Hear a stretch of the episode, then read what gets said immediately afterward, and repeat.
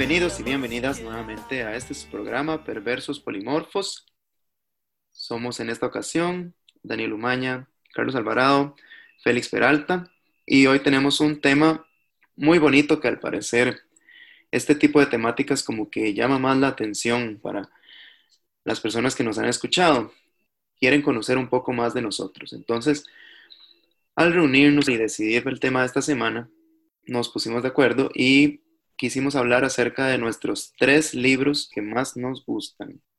Mientras estábamos hablando antes de empezar a grabar este programa, nos dimos cuenta que Carlos es el que tiene la mayor cantidad de menciones honoríficas. Entonces, Carlos, quizás pueda usted empezar con sus tres libros y sus menciones honoríficas. Gracias, Daniel. No son, no, no es que tengo un montón de menciones honoríficas, tengo, como igual que en las películas, tengo mis tres libros, son cuatro.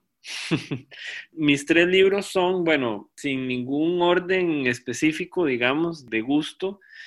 El primero, Ensayo sobre la ceguera, de José Saramago, un genio de las letras, para mi gusto, pero no solo un genio como escritor, sino en su pensamiento, en su postura crítica ante la sociedad de consumo, ante la destrucción del ser humano, etcétera. Como él mismo decía, yo no soy pesimista, lo que pasa es que el mundo es pésimo, pero decía, bueno, si finalmente tengo que ser pesimista, eh, prefiero serlo a, los optimistas que todo les gusta, porque los pesimistas son los que cambian el mundo, los que están inconformes. Entonces, Ensayo sobre la ceguera me parece uno de los libros más geniales de Saramago, que ya de por sí es, es genial. Yo tengo una versión de ese libro firmada por él, en la que hice dos horas fila para que él me lo firmara. Me parece un libro alucinante, realmente alucinante. Una persona que está en un semáforo y pierde la vista, digamos. Es una ceguera blanca, ¿verdad? Se queda ciego y solo ve una leche blanca espesa, digamos, que no lo deja ver nada más. Y cómo se organiza la sociedad a partir de eso, ¿verdad? Cualquier parecido con la pandemia, ¿verdad? Que yo creo que nuevamente la, la realidad imita la, la, la, ficción. Un libro realmente, realmente genial. Y de las cosas geniales que tiene ese libro para mí es que no utiliza un solo nombre él va bautizando los personajes de acuerdo a cómo van apareciendo. Entonces, el, el que queda ciego de primeros es el primer ciego. Eh, un perro que cuando alguien llora en la calle, llega el perro y le chupa las lágrimas, el perro de las lágrimas. Es una obra de arte. A mí me parece que es realmente una obra de arte. Mi segundo libro es un autor que tenía que traer ¿verdad? Me parece un excelente autor, digamos, eh, de los más geniales, a los que siempre que hay un Nobel de literatura es el eterno candidato, digamos, para las, las grandes mayorías y nunca lo gana, este, Haruki Murakami, el japonés. Pero hay un libro de él particularmente que me parece el más genial de todos, que es Baila, Baila, Baila la historia de, de, este personaje principal que se encuentra con el hombre carnero, que es un personaje que sale de otro libro de Murakami, y cuando le pide consejos sobre qué hacer, viene el título del libro que es Baila, Baila, Baila. Es, es un libro que mezcla, digamos, lo real con lo fantástico. Es otra joya para mí de la literatura. Me encanta a mí ese, ese libro. Y Murakami juega con emociones humanas muy profundas, muy instaladas como en, en el plano de lo, de lo onírico incluso, ¿no? Este, suceden cosas, temas, digamos, en sus libros que pasan por el suicidio, pasan por la, la aflicción, la soledad, lo fantástico, como decía. Me parece una joya. Y en tercer lugar, aunque no, aunque no en orden, un libro que también por los personajes que tiene y por la trama que desarrolla es muy cercano a lo psicológico, muy, muy cercano a lo psicológico. De hecho, el protagonista es Aníbal Quijano, un personaje creado por Jorge Volpi, que es un psicoanalista. Él se despierta en una habitación en, en mayo del 68, el famoso mayo francés, se despierta y está loco. No sabe cómo llegó ahí, no sabe qué hizo para, para aparecer ahí, solo sabe que está loco. Y le dicen que hay un famoso psicoanalista que trata casos como el de él, que es Jacques Lacan. Y él se va a ver a Lacan y ahí conoce a una de las pacientes de Lacan, que es Magritte, personaje que, que crea también Volpi. Pero el libro está lleno de personajes que mezcla, digamos, lo histórico, lo ficcionado, etcétera. Aparece Luis Althusser, que también es un pensador, y aparece Michael Foucault, sociólogo francés que escribió tanto sobre el poder. El libro es muy, muy, muy interesante. A mí me, resulta muy interesante como datos históricos.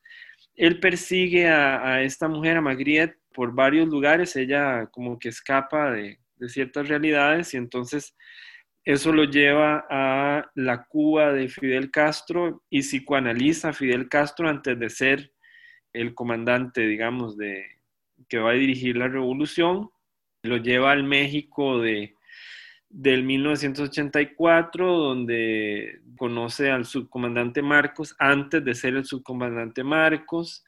Es un libro que mezcla la historia, la ficción, la realidad, con datos interesantísimos. Y el libro empieza con una carta que él escribe a Magritte, donde él cita una, una frase famosa de Lacan que es amar es dar lo que no se tiene a quien no lo desea. El libro es El fin de la locura de Jorge Volpi y una mención especial, un bonus track para otro libro que me parece una genialidad de un autor que es eh, un autor genial, digamos, que es Humberto Eco, que es El nombre de la rosa. Y lo que él mueve ahí, lo que él presenta ahí dentro de la, de la sociedad religiosa, digamos, de un convento benedictino del siglo XIV, donde mezcla el género policíaco con el drama, con la crítica, digamos, a la opulencia de la Iglesia Católica, también otra, otra joya, ¿verdad? Cómo maneja el, género de suspenso, de, de esto de detectives, etcétera. Esos son mis tres libros, que son cuatro, con el mención honorífica a este, El nombre de la rosa de Humberto. Quizás las personas que nos están escuchando no pueden ver las reacciones que tenemos, pero a partir de la reacción que vimos de Félix, me parece que el último libro le fue tomado de la lista. Más o menos. Bueno, yo ese nombre de la rosa lo relaciono mucho con Sean Connery. la versión de la película. Bueno, Félix, ¿cuáles son sus libros? No sé si usted también hizo trampa como Carlos. Sí, yo traigo ocho libros. no, mentiras.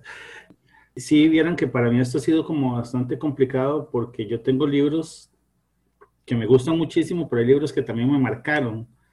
Nada más como una referencia, una tía con la que yo tengo muy, muy buena relación. Mi tía pertenecía al partido Vanguardia Popular y ella viajaba a Rusia y entonces traía libros en español.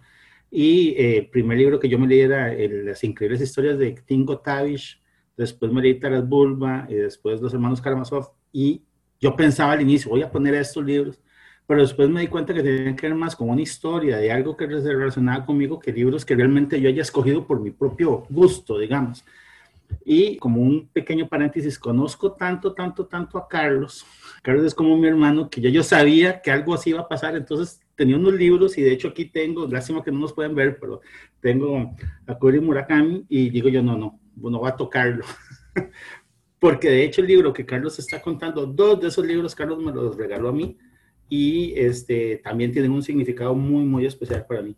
Pero bueno, yo voy a hablar de mis tres libros y como voy a aprovechar que Carlos tiene siempre un, bonus track, como dice, voy a, a, ponerlos. También son sin orden.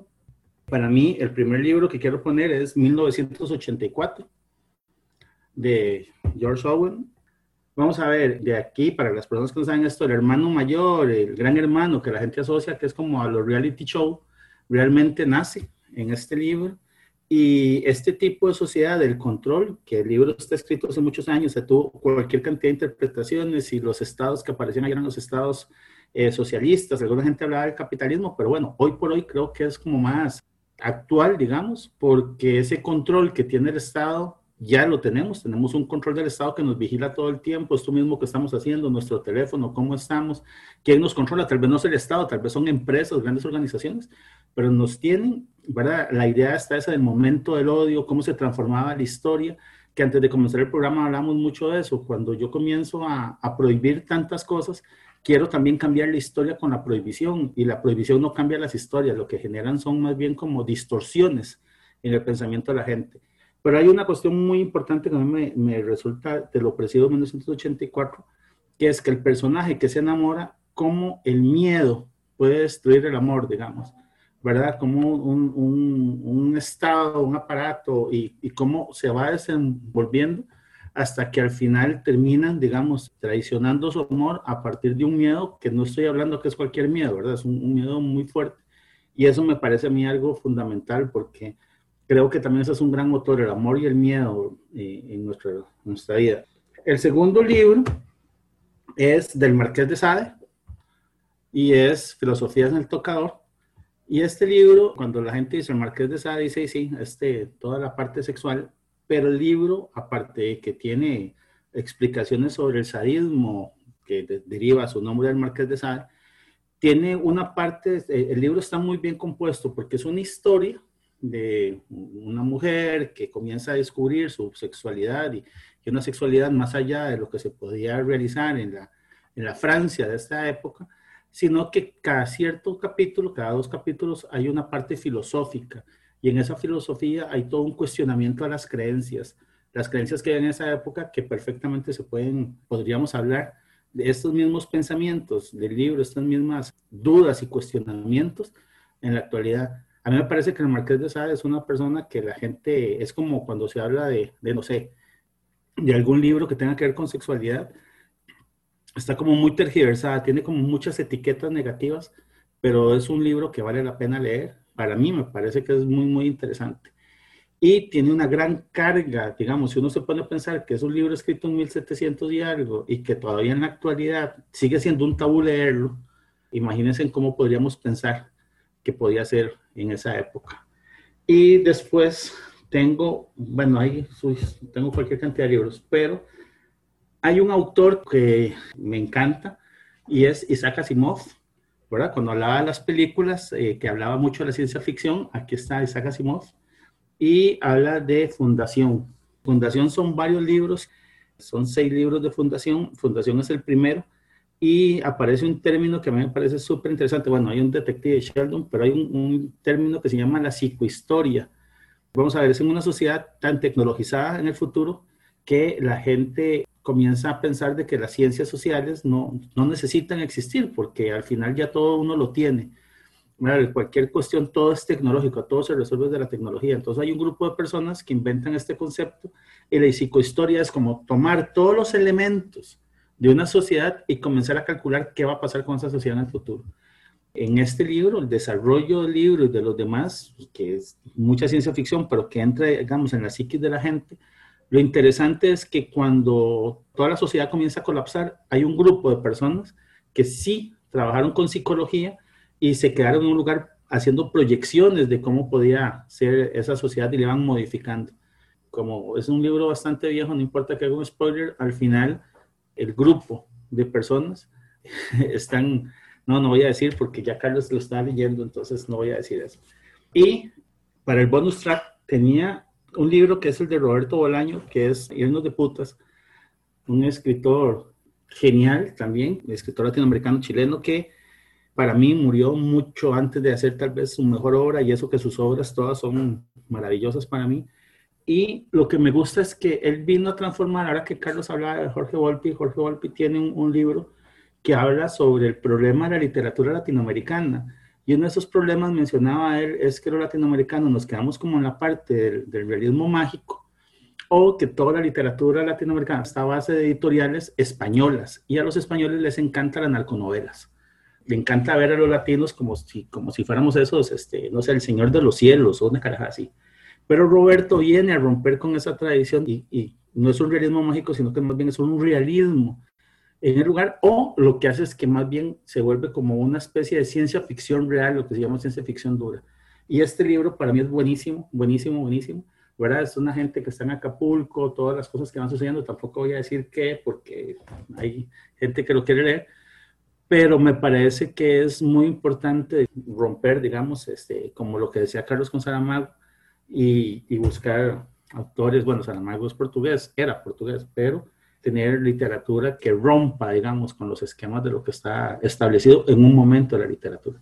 Y, eh, y nada más, iba, no voy a decir el nombre, pero es un libro que me, que me encantaba, este, que era como si podía ponerse el, el, quinto bonus track, digamos, una cosa así. En algún momento hablaré de ese, de ese quinto libro. Bueno, en el caso de Félix eran tres libros que se convirtieron en cinco. No, no, no, nunca mencioné cuál era el quinto. Bueno, nosotros que lo vimos, sí.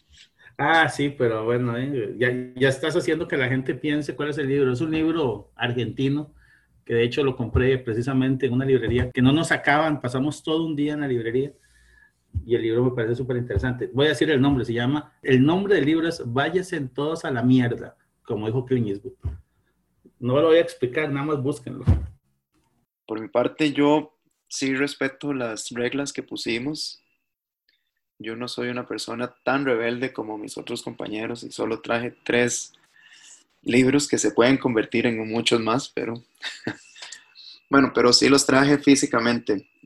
Los libros que yo escogí no son tanto porque son los libros que más me gustan o así, sino porque es como un momento que me han marcado mucho en la vida, digamos, cuando yo los leí era un momento muy interesante.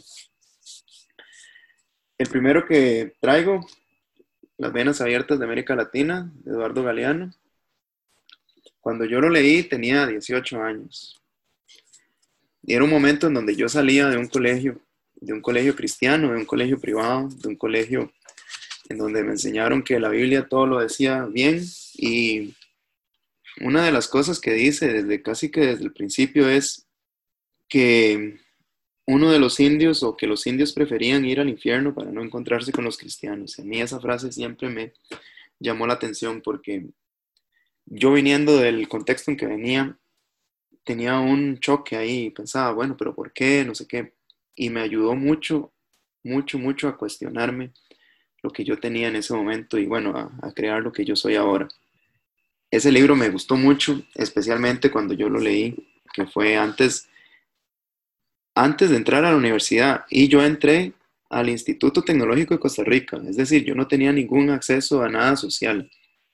Esto fue un libro que yo leí por puro gusto, ¿verdad? No fue por, no fue como muchas otras personas que leyeron este libro en la universidad o así, sino que yo lo leí desde un bagaje incluso tecnológico. Entonces, significaba mucho para mí porque todas las personas con las que yo me codeaba eran de personas que hablábamos de matemáticas, circuitos, así. Nadie quería como hablar de, de cómo nos chupaban la sangre los, los colonizadores.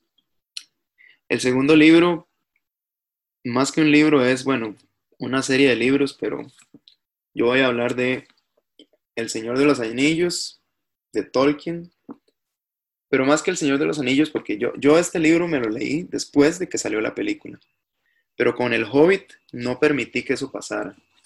Me leí El Hobbit antes de ver la película. Entonces yo creo que me gusta más El Hobbit porque le tengo más cariño a, de tener esa, esa idea bien fija, de decir, voy a leerme este libro antes de que salga la película.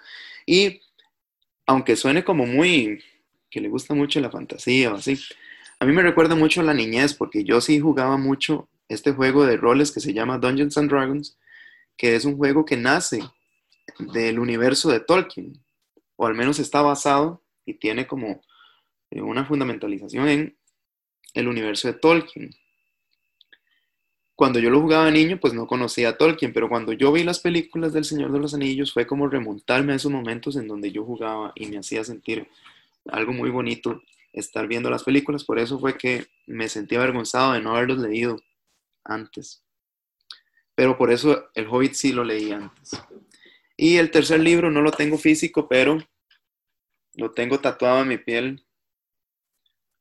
Fahrenheit 451 de Wright Bradbury, un libro excelente, que me encantó cuando lo leí, lo he leído varias veces y todas las veces me llama la atención, ¿verdad? Que es la historia de un bombero, bueno, de una sociedad en donde los libros son, no, no es permitido tener o leer libros y los bomberos en lugar de apagar incendios, pues queman libros.